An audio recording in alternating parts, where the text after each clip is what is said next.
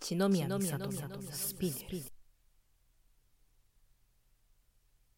というわけで、今回も始まりました、血の宮美里のスピネルのお時間です。今回が第14回ということで、まあ、前回の13回では、ちょっと1年も過ぎて、新たな心持ちでというか原点に帰ってっていう話をしたんですけれども、今回はちょっといろいろ考えまして、新しい試みとして、このスピネル、今まで30分から40分ぐらいの長さで撮って、で、それを、こう、そのままの尺で上げてたんですけれども、今回ちょっとね、分けて、分割して、こう上げて、で、その代わりこうちょっと上げる期間を狭めていく。今まで月1ぐらいのペースで上げてたんですけど、それをちょっと間隔を短くして、まあ、どれぐらいにするかはちょっと私の中でも考えてないんですけど、まあ、とりあえずちょっと、あの、詰めて、間隔を詰めて、その代わりこう1回あたりの時間をちょっと短めにしてあげてみようかなという風な考えでやっております。もしよろしければどっちの方が聞きやすいとか、なんかどっちの方が感覚的にこういいなって思えるかっていうのをご意見いただけると私としては嬉しい限りです。まあね、いろいろやっぱ変わっていかないと。変わっていかないとっていうか、どうしても私が自分で言うのもなんなんですけど、割とこう飽き性なところがあって、なんか、いつまでもこう同じ形式でやってるのが、なんか物足りなくなっちゃうっていうか、ちょっとこう、うん、なんか、詰まってる感じになるのが嫌なんですよね。まあもちろんその、安定を取るっていうか、ある程度安定を大事にする要素というか、場合によっては、安定を重視するところもあるんですけど、別に常にもう100%変化がないと無理とかいうタイプでは、っていうほどではないんですけどね。ただ、やっぱりその安定してる中にもちょっと、なんか、マイナーチェンジが欲しいなみたいな。なんかずっと安定してるからといってずっと同じ方法で、もう本当にあのルーティンワークみたいに、全く何も変わらない方法でやり続けるっていうのはさすがに耐えられないタイプで、まあ、何かしら安定してる中にもちょっと変化が欲しいな、スパイス欲しいなみたいな。タイプなので、あの、こういう風にね、なんかちょこちょこ変えることもあると思いますが、もちろん皆様にとってこう、それぞれね、こう、この部分は変わってくれた方がありがたかったなとか、いやでもここはちょっと変えないで欲しかったかなっていう部分いろいろあると思いますので、で、もちろん全部聞き入れることはできないんですけれども、参考にはすごくなるし、今後自分が、こう、自分本位というか、その、自分一人で勝手に進めるんじゃなくて、聞いてくださってる皆さんと、こう、歩幅を合わせるように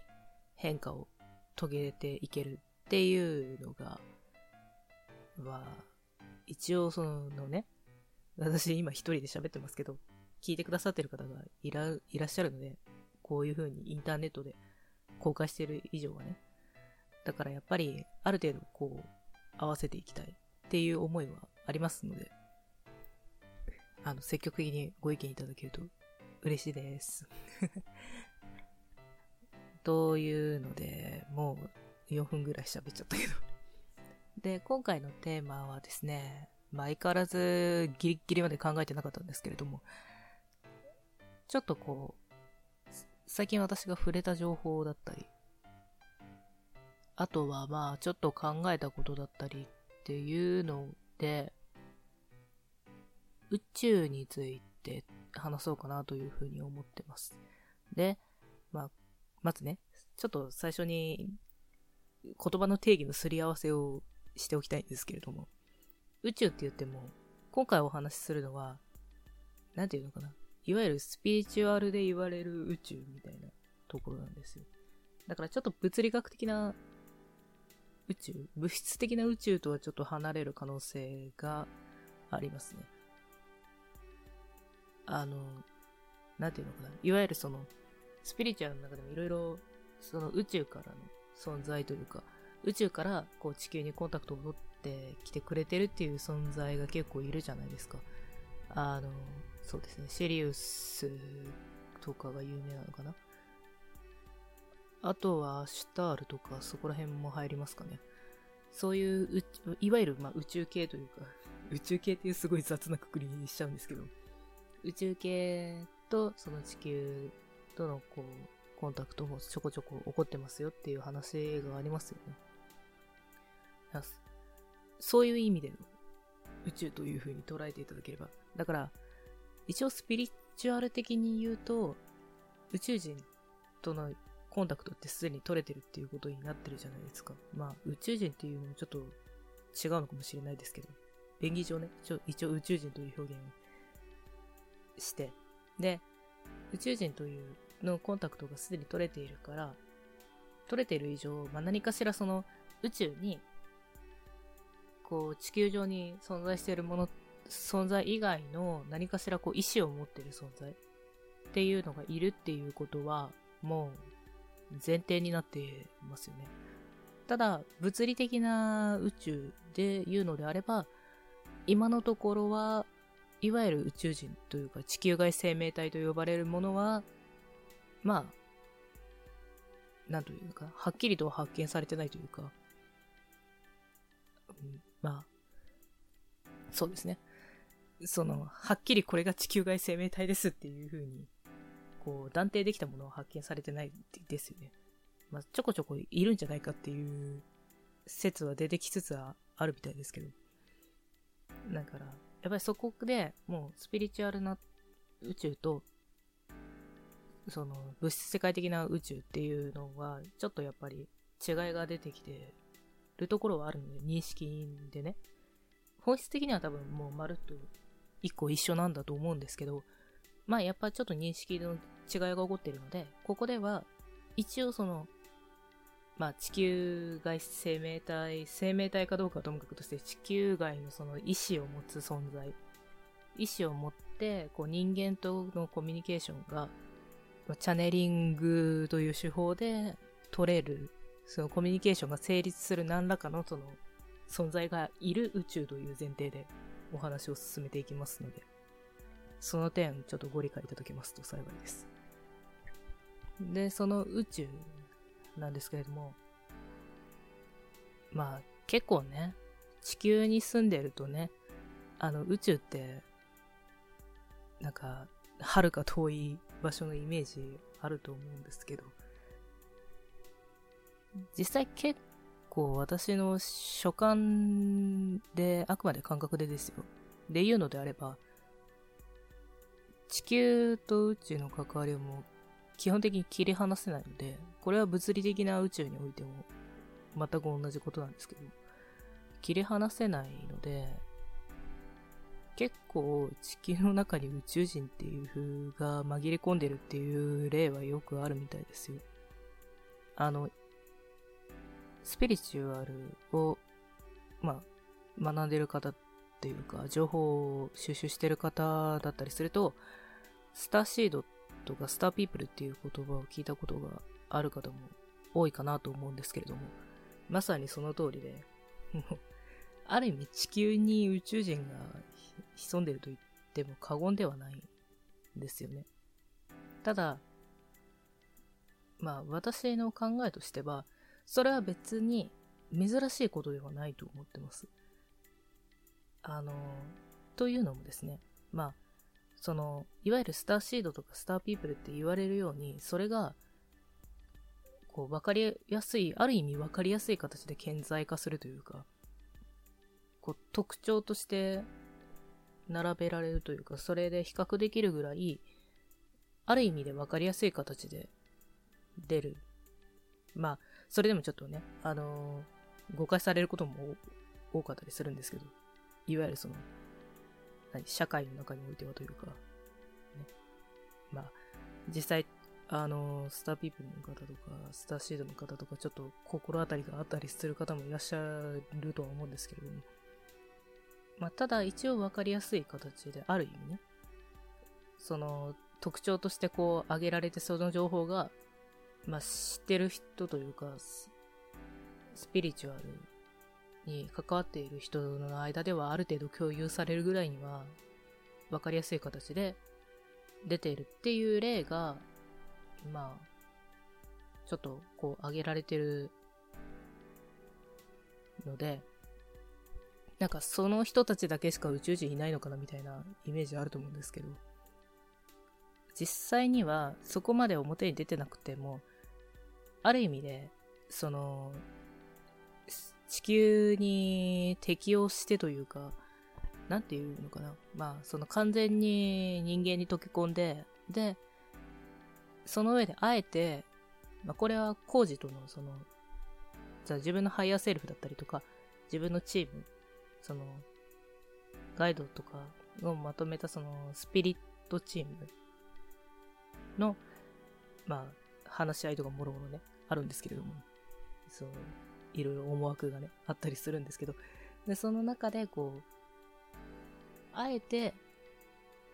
宇宙のルーツというか、宇宙人の記憶をすっぱり、こう、一旦、まあ、なくしてというか、一旦こう、封印してというか、取り除いてというか、まあ、いろいろ方法はあるんですけど、とにかく、一旦これと繋がらない状態にして、あえてこう、完全に人間として降りてきてるっていうパターンも結構多いので、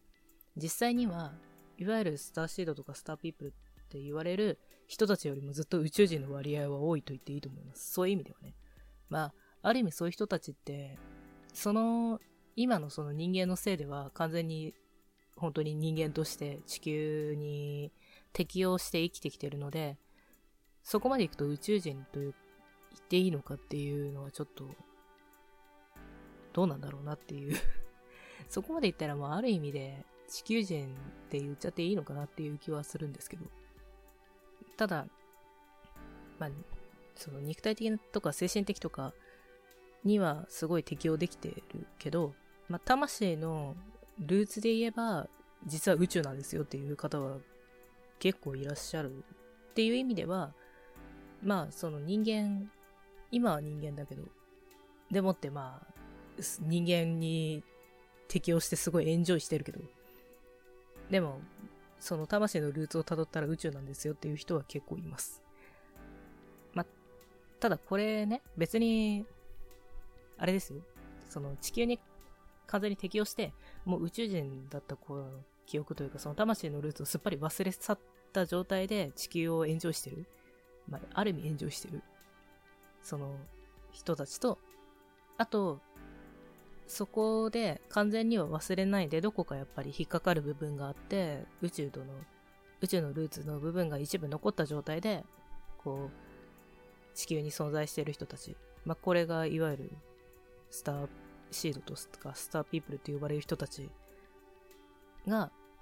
との、その、まあ、違いは確かにあるんですけども、でもそれは別に優劣とかそういうのでは一切ないですからね。ただ、その、まあ、これはもう本当に高次レベルというか、もう higher self とかそこら辺のレベルになっちゃうんですけど、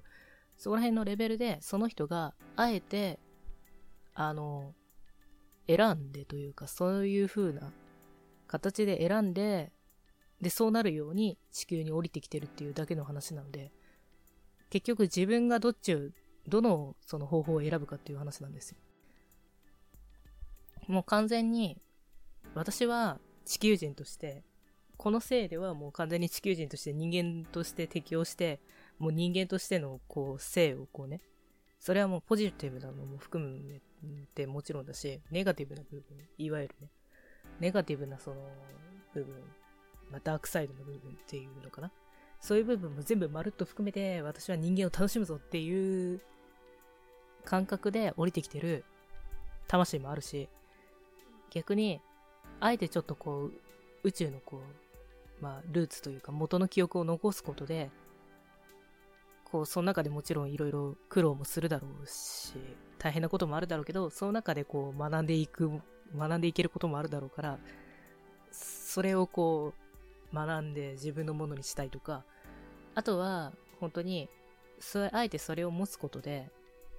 ちょっとこう、地球に貢献したいみたいなね。まあ、どういう形で貢献するかは人それぞれですけど、まあ、ちょっと地球に貢献して頑張っていきたいなっていう思いで降りてきてる魂とかいろいろあるわけです。目的が違うんですよ。だから、なんだろう。そうだね。地球に降りるっていう手段は一緒なんですけど、そこに何の目的があるかっていうのが変わってくるので、で、結局目的の違いでしかないので、そこに、あの、違いはあっても差はないです。ので、そこはね、あ、あんまりこう、なんていうのかな。違いというか、なるほど、こういうパターンもあるんだねっていう風に受け止めるのは大いにありなんですけれども、ただそこに差を見出すというか、あ、じゃあ私はもう人間として完全に適応しちゃってるから、なんかスターシードとかスターピープルとか呼ばれてる人たちに比べたらちょっとなんか、うん、劣ってるのかなみたいな感じで思う必要は一切ないですね。もう本当にそこは単に今の人間の性というか今生きている性の中でまあこういう目的があってっていう風に降りてきているだけなのででこの目的も本当に千差万別でもう私はこのせいでこれをやりますっていう風に強い使命を持って降りてきてる魂もいるし、逆に割と緩い感じで降りてきてる魂もいたりするので、なんかあんまりきっちり考えないでというか、きっちり決めないで、まあ、それなりに楽しめればいっかぐらいの感覚で降りてきてる魂もいるので、こればっかりは、その人次第です。結局はね。結局その人次第なんですよ。まあ、ただ、ちょっと話がね、だいぶそれちゃいましたけど、ただ、一応その、魂のルーツを宇宙に持ってるというか、まあ、魂のルーツの一つっって言った方が多分厳密にはいいと思います。いろいろあるので、本当に。ルーツが混ざることは、あの、あるので、すごい。で、その魂のルーツの一つとして宇宙があるっていう人はすごく多いっていうことは一応ね、お伝えできればと。そういう意味では宇宙人はもう地球上にいっぱいいるっていうことなんですよ、ある意味ね。まあ宇宙人ですらないかもしれないですね。もう本当に宇宙外生命体っていう感じかもしれないです。すごい大雑把なくくりになってしまいますけど。まあ、ぶっちゃけ地球に以外のどっかに住んでたら、まあ宇宙人だったり地球外生命体なので、そういう意味では、そっちの方が圧倒的に多いんですよ。まあ、物質的なというか物理的な宇宙はちょっとわからないですけどね。その、スピリチュアル的な話で言えばってことですよ。エネルギー体で言えばっていう話です。ただ、それが、その、なんていうのかな。生物学的だったり物理学的だったりっていう意味で生物として認識されるかはまた別の話ってことです。